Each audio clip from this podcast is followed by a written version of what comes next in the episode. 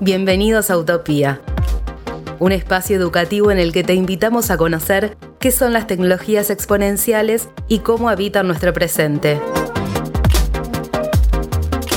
Utopía, un podcast colaborativo entre Fundación Born y Fundación Luminis.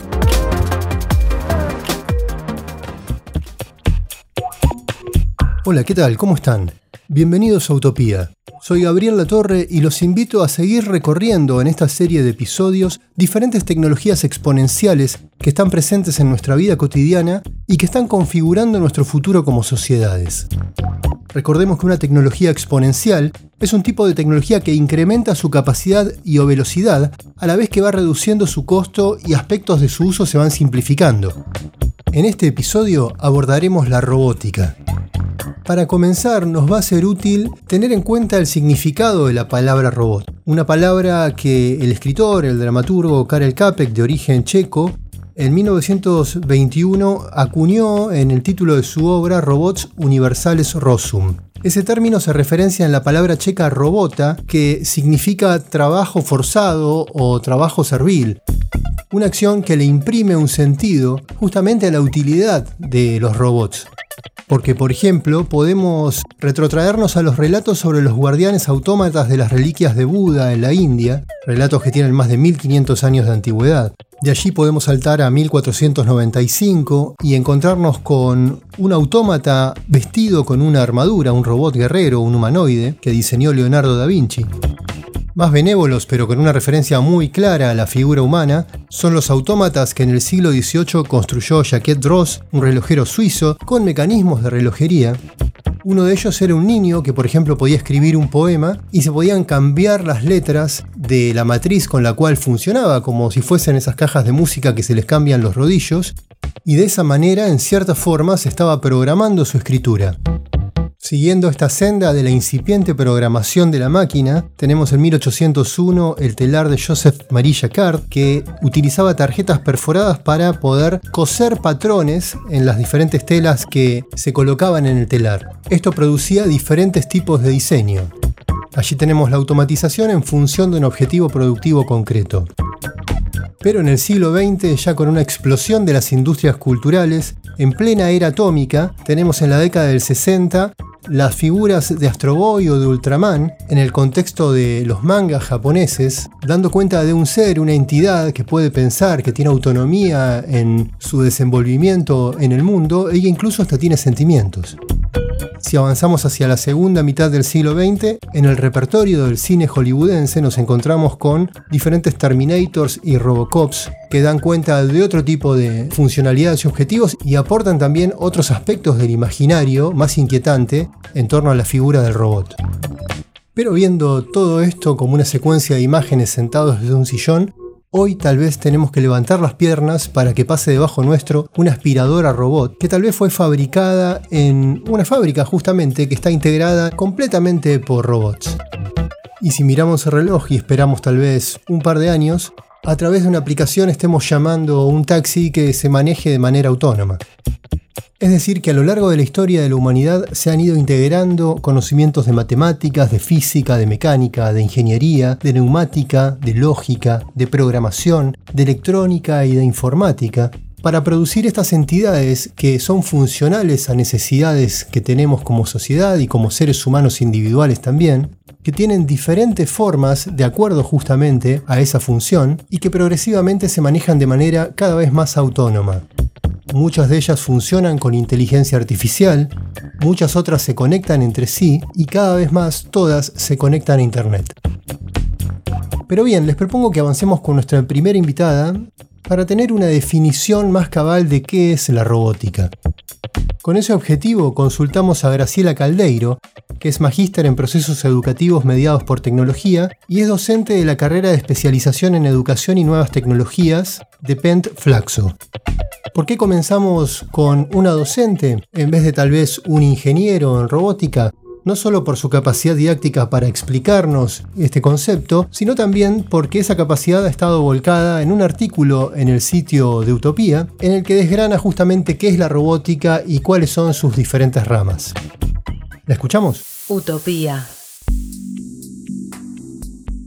La robótica es un campo de aplicación práctica de la tecnología que lo que busca es desarrollar equipos que permitan sustituir parte del quehacer humano. Generalmente nosotros tendemos a pensar en los robots, a imaginarlos como imitaciones de lo humano, ¿no? Como un simulador de, de un humano. Y, y, en general nos imaginamos algo parecido a un muñeco, ¿no? De metal, un poco influidos por toda la cultura popular y por lo que tiene que ver sobre todo en el campo de la ciencia ficción. Y esto es en parte así, ¿no? Lo que sucede en realidad es que la robótica tiene que ver con aplicaciones que permiten sustituir a los humanos en muchos ámbitos diferentes ya sea permitiendo hacer lo mismo que un ser humano a menor costo o a mayor velocidad o con mayor precisión o simplemente llegando a lugares a los que un ser humano no podría llegar. A mí me gusta imaginar un poco la robótica como expandir las posibilidades de los seres humanos, como decir, bueno, extender los límites hasta dónde más allá podemos llegar. Y eso, bueno, lo puede hacer hoy ese campo tecnológico apoyado en el desarrollo de la mecánica, de la electrónica y obviamente de la informática. En la definición que nos brindó Graciela estuvo presente la idea de la sustitución, es decir, el robot sustituyendo al ser humano en tareas que éste realiza por hacerlas con mayor velocidad, eficacia, precisión y a menores costos. Hago foco en esta cuestión porque alimenta también un imaginario en torno al desplazamiento de las personas en empleos ya existentes por parte de las máquinas. Tal como ella mencionaba, es interesante pensar cómo la robótica amplía capacidades del ser humano, brindándoles todas estas cualidades que mencionamos en diferentes tipos de tareas. Y esta ampliación de capacidades también lo piensan las grandes compañías, las empresas, sobre todo las proyectadas a escala global. Es por eso que Amazon Cuenta con una serie de robots en sus depósitos para organizar, acomodar y trasladar los diferentes paquetes que luego llegan a cada domicilio. Y en esos espacios de trabajo también participan humanos. Pero para intentar ser un poco más precisos, buscamos una voz dentro del mundo de las empresas para que nos pueda aclarar esta cuestión que puede percibirse como un peligro potencial en torno a las pérdidas de empleo. Nuestra segunda invitada entonces es Virginia Genovesi, quien es consultora en transformación digital en una serie de empresas y es docente también en Digital House, una empresa que está enfocada fundamentalmente en cursos de formación en diferentes lenguajes de programación. Sabemos que la programación es una actividad que en el mundo del trabajo tiene una alta demanda y está creciendo. Pero bien, escuchemos a Virginia con respecto a la relación entre humanos, empresas, empleo y robots. A nivel empleo, a nivel organizaciones, por supuesto existe el miedo de si la tecnología o la robótica, en este caso, va a ser complementario o va a ser sustituto. Entonces hay muchos indicadores que hablan de que en los próximos 10-15 años una gran cantidad de empleos van a desaparecer debido a la tecnología, pero la buena noticia es que la cantidad de empleos nuevos que van a surgir gracias a la tecnología es superior. El humano va a tener muchas más oportunidades incluso de poder dejar para la tecnología o para la robótica lo que es más operativo y que nos genera valor y empiece a usarlo como complemento, de entender que esto ayuda hacia la eficiencia de costos, la estandarización de procesos, la escalabilidad de todo. Y ni hablar con todo lo que tenga que ver preventivo. ¿no? Eso le da una mirada al humano que hoy en día, con la velocidad de cambios del mundo, sería imposible si no fuera gracias a la robótica, a la inteligencia artificial, entre otras. Las organizaciones ya se están dando cuenta que esta convivencia es positiva y claramente necesitan parar la pelota y desarrollar una estrategia de staffing que tenga que ver con un eje fundamental, que es lo que llamamos el skilling, es decir, qué habilidades voy a necesitar para mi futuro negocio, cuáles va a ser la tecnología cuáles voy a tener que desarrollar en el humano para poder lograr esta complementariedad. Dícese la empatía, las emociones, hay un montón de habilidades blandas de inteligencia emocional que el humano no estaba tan acostumbrado a ponerlos como foco y que hoy a medida que más sube o escala o el cambio es más exponencial a nivel tecnología, las organizaciones tienen que poner esa atención para poder lograr esa convivencia. El tema es esa transición, cómo llevarla para que no tenga un impacto negativo en los humanos. Ahora, en ese híbrido, lo más importante es ese apoyo al humano para que pueda encontrar esa mejor forma de trabajar con un robot que en el pasado no nos enseñaron ni en primaria, ni en la universidad, ni en las organizaciones. Entonces, ese aprendizaje o co-aprendizaje, porque la tecnología también aprende del humano, tiene que ser fructífero, tiene que ser lo mejor para la organización, pero sobre todo lo mejor para el humano.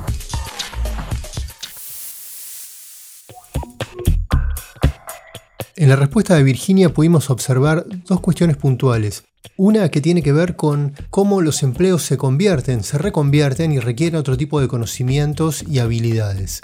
Se hace evidente que todas las tareas que tienen que ver con un desempeño más de índole manual o de poca formación comienzan a ser suplantados por los robots, por la robótica en todas sus formas físicas y esto hace necesario que haya un control sobre esas máquinas, que haya una programación de esas actividades y esto habilita toda una serie de nuevos empleos. Es por eso que tanta demanda tienen todos los trabajos en los cuales se requieren conocimientos de programación, es decir, saber programar. A medida que más movilidad, precisión y velocidad tienen los robots, menos se hacen necesarios que los humanos estén cubriendo ese tipo de actividades como llevar un paquete en un delivery, organizarlo y acomodarlo en un almacén o incluso ya comenzamos a ver que hay robots que hacen pizzas. El otro punto que podemos tomar del testimonio de Virginia, y ya dentro de esa cocina con un robot pizzero, es justamente la convivencia entre robots y humanos.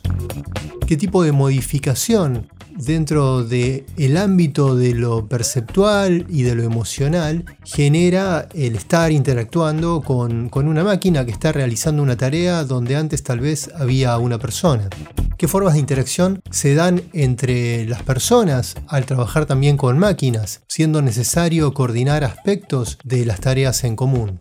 Podemos pensar esto también en el caso de los robots asistentes en los hospitales, por ejemplo. Estos asistentes cumplen la función de monitorear a los diferentes pacientes que están internados en cuanto a sus signos vitales, en cuanto a su condición de salud de mejoría o de decaída e incluso oficiar como un nexo de comunicación para poder interactuar con el médico, aparte de las visitas personalizadas del profesional. Hasta aquí estuvimos pensando en robots que son entidades físicas, más allá de que tengan una forma más o menos cercana al aspecto de una persona, de un humano, estamos hablando de robots físicos. Les propongo volver con Graciela para que nos amplíe un poco este espectro de tipologías de robots, ya que también hay otras quizás la forma más clásica de imaginar un robot es el robot físico, ¿no? El, robot mecatrónico que surge como de la intersección entre la mecánica y la electrónica, que es donde es más obvio ver esta relación entre el mundo físico y el mundo informático que permiten eh, este tipo de dispositivos que interactúan con la realidad física. Pero también hay otros desarrollos, como por ejemplo esto que es muy interesante de los xenobots o biobots, ya tenemos que imaginarnos en artificios que están hechos de material biológico, con células y que podrían tener aplicaciones que hoy día son experimentales, pero que, podrían tener muchas implicancias y usos que, también pueden modificar otro tipo de problemas, este, brindar otro tipo de soluciones. Y otras formas de robots, que este sí es mucho más frecuente y a veces no se los considera robots, pero lo son en el sentido de que permiten hacer actividades rutinarias y actividades humanas, que son los robots informáticos, que es esto que comúnmente se los llama bots simplemente, que son programas, son desarrollos de software que realizan tareas automatizadas, a veces a gran escala, y que también reemplazan el trabajo de un ejército ejército de seres humanos haciendo este tipo de tareas rutinarias. Que bueno, son estos, son programas informáticos que permiten extender las posibilidades de operación de un equipo de personas. Esto obviamente permite sistematizar cosas que serían muy complejas de hacer individualmente o atender grandes volúmenes o permitir celeridad y velocidad en las respuestas o incluso precisión. Pero hay aplicaciones concretas, por ejemplo, los chatbots o robots que dan respuestas automáticas frente a identificar determinadas intervenciones en redes sociales. Graciela nos expuso un espectro de robots amplio y diverso en cuanto a sus componentes. Les propongo que el terreno sobre la biorrobótica lo atravesemos en un próximo episodio sobre biotecnología y que ahora observemos el caso de los bots programables esas entidades que a través de una pantalla nos dan respuestas de acuerdo a los tipos de consultas que le planteamos. Pero también funcionan en otro orden y en otro ámbito, por ejemplo el productivo, activando programas de funcionamiento en un robot físico de acuerdo a las condiciones de trabajo del mismo.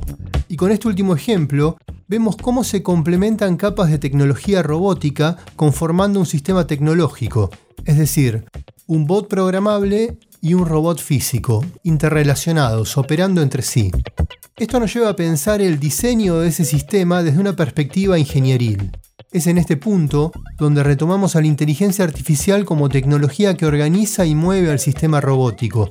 Y lo hace desde dos funciones claves de la inteligencia artificial, es decir, predecir en base a datos y patrones de funcionamiento y tomar decisiones que en el caso de la robótica se traducen en acciones.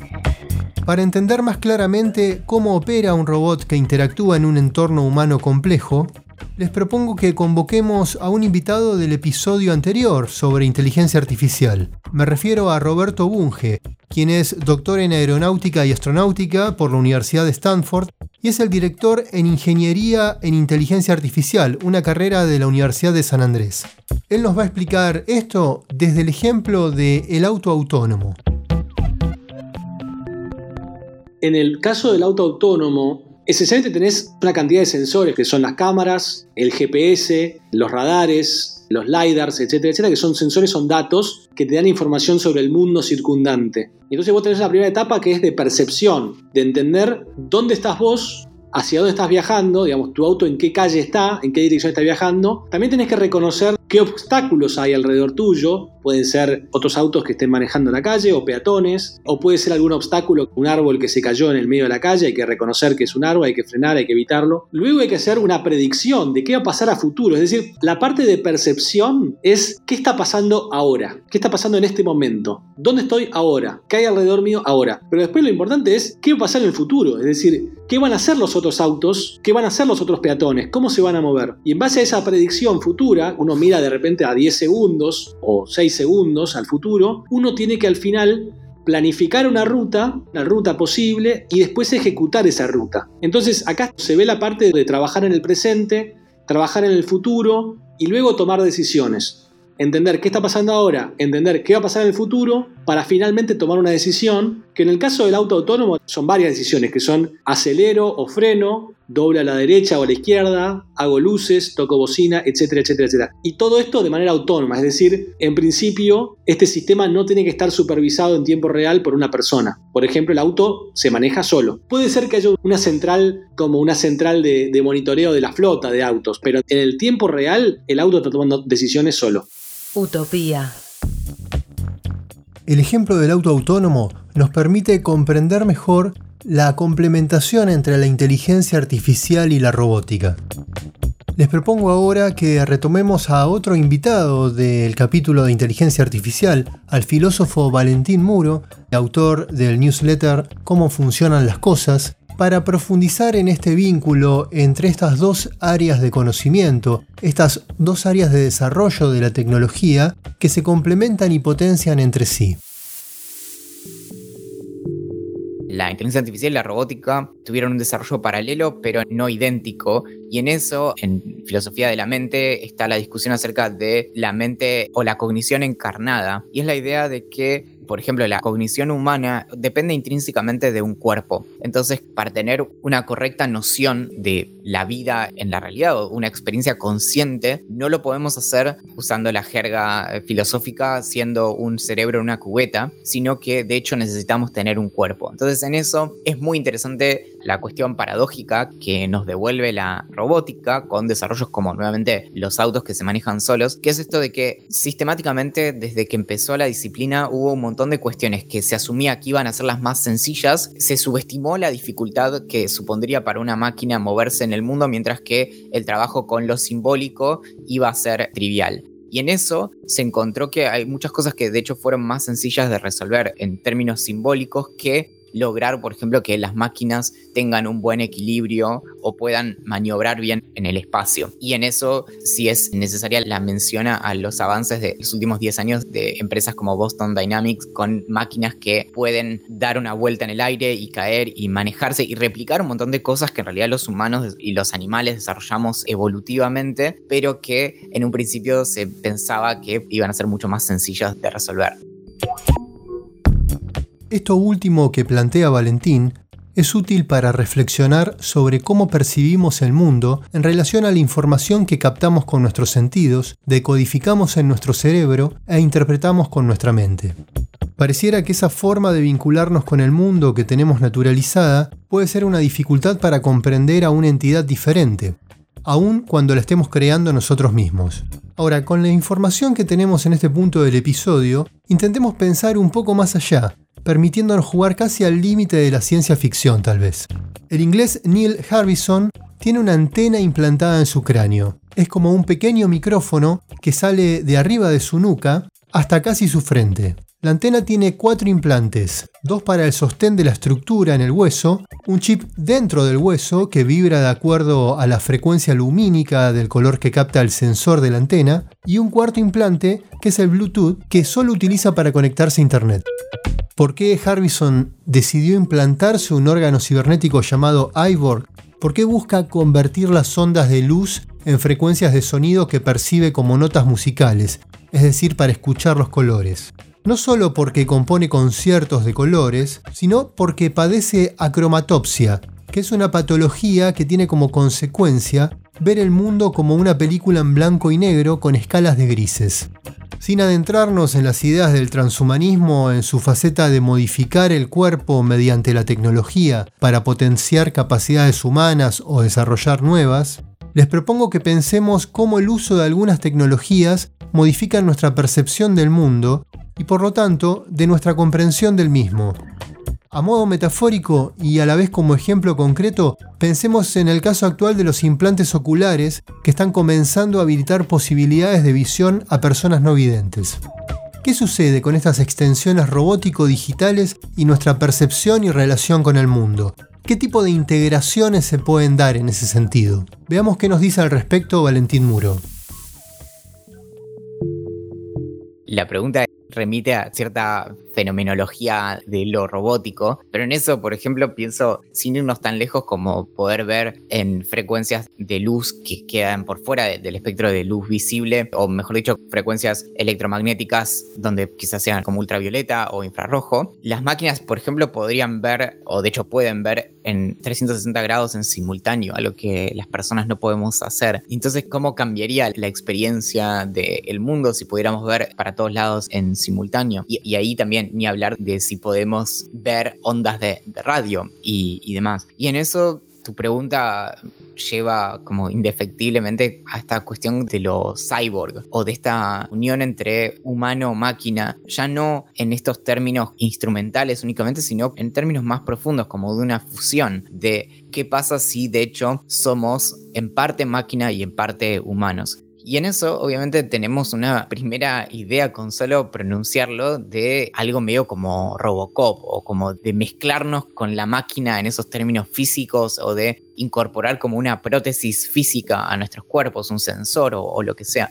Y en realidad hay una idea bastante interesante vinculada a esto, que es eh, también es una idea que tuvo mucha atención puesta gracias a, lo digital, aunque ya tiene sus décadas, que es la idea de la mente extendida. Y en eso, en cierto sentido, ya somos una especie de mezcla entre humanos y máquinas, aunque no sea de manera como prostética. Y tiene que ver con que en realidad por ejemplo, nuestra cognición se apoya muchísimo en nuestras herramientas digitales y es interesante pensar en qué quedaría de nosotros si no tuviéramos nuestras herramientas digitales o incluso herramientas cognitivas previas, como podría ser el papel y lápiz. Y en eso es bastante difícil afirmar que seguiríamos siendo quienes somos si no tuviéramos, por ejemplo, la capacidad de anotar o de comunicar de forma estática nuestras ideas, es decir, de manera que queden registradas es difícil imaginar cómo sería un mundo en donde no quedara registro de lo que hacemos. Quizás no de la forma obsesiva que sucede hoy con lo digital, pero un mundo donde únicamente nos quedáramos con la oralidad haría muy difícil como cualquier cosa de lo que nosotros pensamos de lo que es la vida cotidiana. Entonces en eso, de algún modo, la unión humano-máquina en realidad ya se dio de cierta manera desde hace cierto tiempo y ahora entendemos un poco más cuáles son las ramificaciones de eso, pero me parece que se puede entender perfectamente sin llegar al punto en donde pensamos en, bueno, vamos a incorporar, no sé, sensores para ver otras cosas.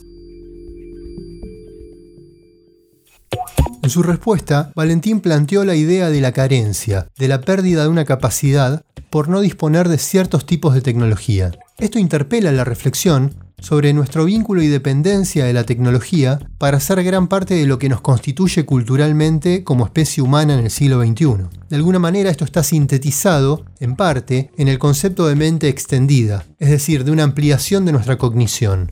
Ahora les propongo retomar la idea de carencia y de necesidad de ampliación de nuestra capacidad sobre el mundo cotidiano. También les propongo que retomemos las ideas de integración de tecnología al cuerpo y la de que lo que tenemos naturalizado muchas veces nos dificulta la comprensión de lo diferente. Una línea de trabajo actual de la robótica que involucra todas esas ideas como nodos es la construcción de prótesis corporales para personas que han perdido miembros. Diferentes empresas en el mundo están reconceptualizando la integración de las prótesis, concibiéndolas como dispositivos en los que se aplica el uso de datos e inteligencia artificial para que la extensión robótica se adapte progresivamente a los movimientos requeridos por el usuario para poder interactuar con el entorno y sus objetos. Por ejemplo, en el caso de un brazo o una mano, la prótesis cuenta con datos base de patrones de movimientos. Mientras la persona usa la extensión robótica, esta se entrena por medio de un algoritmo que interpreta los impulsos musculares que envía el cerebro y que son captados por sensores. El cerebro envía esa información a la prótesis hasta que ésta reconoce e incorpora patrones y secuencias de movimientos y responde automatizándolas en función de los impulsos musculares. Impulsos que el usuario ya no tiene que pensar, tal como hacemos cada vez que agarramos un vaso o un celular. En síntesis, él o la usuaria no tiene que pensar lo que haga la prótesis. La prótesis se adapta al paciente por medio de inteligencia artificial reconociendo los patrones de movimiento muscular. De esta manera, la tecnología robótica y la inteligencia artificial se integran al cuerpo humano, devolviendo gran parte de las capacidades perdidas. Esto también puede aplicarse a otra rama de la robótica integrada al cuerpo por medio de exoesqueletos, ese tipo de esqueletos no son prótesis, son órtesis, es decir, dispositivos que se adhieren a un miembro existente para mejorar su funcionalidad. Para su integración se aplican interfaces neuronales por medio de técnicas que no son invasivas del cuerpo. Incluso algunos de estos dispositivos se fabrican con impresores 3D y se cargan con energía solar lo cual los hacen más accesibles. Hasta aquí recorrimos algunas definiciones, reflexiones y ejemplos respecto a la robótica. Les propongo que en este tramo final abordemos el tema desde una perspectiva diferente, desde la educación. Infinidad de veces escuchamos la palabra innovación, pero ¿qué aporta la robótica en un proceso de aprendizaje en la escuela? Plantea algún cambio de enfoque a nivel de cómo se aprende, de cómo se relacionan conocimientos, de cómo se trabaja grupalmente y en equipo? Nuevamente Graciela Caldeiro de Pent Flaxo nos responde.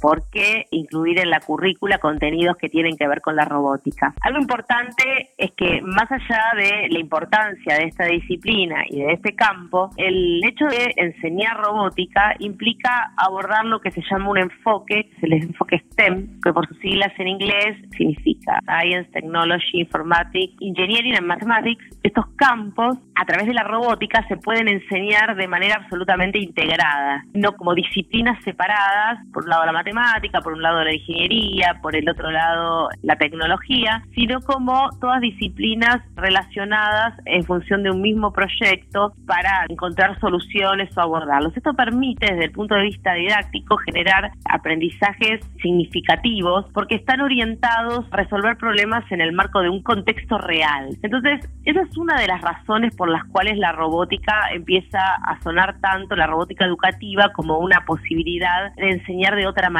¿no? Uno de los problemas que nos planteamos en educación siempre tienen que ver con resolver este problema, ¿no? Cómo generar aprendizajes significativos, que sean importantes para los estudiantes y que por eso los comprendan, los recuerden y los puedan aplicar, ¿no? Aprendizajes de verdad.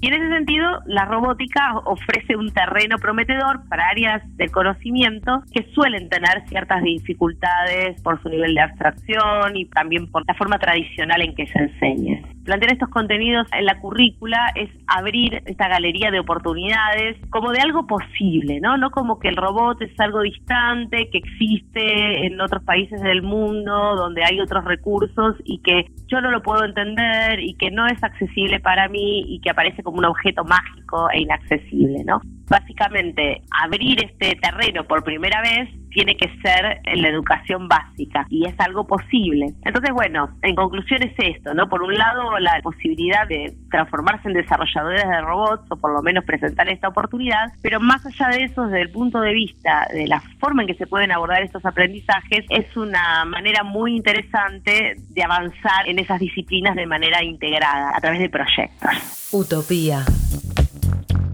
Hasta aquí hicimos un recorrido por la robótica, qué es, cuáles son sus facetas, qué tipos de robots existen, qué desafíos plantean y cómo puede abordarse desde la educación, qué es lo que aporta en ese terreno.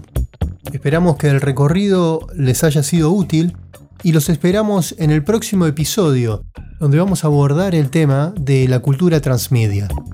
Mi nombre es Gabriel Latorre, espero que les haya sido útil el recorrido que les propusimos y los espero en el próximo episodio.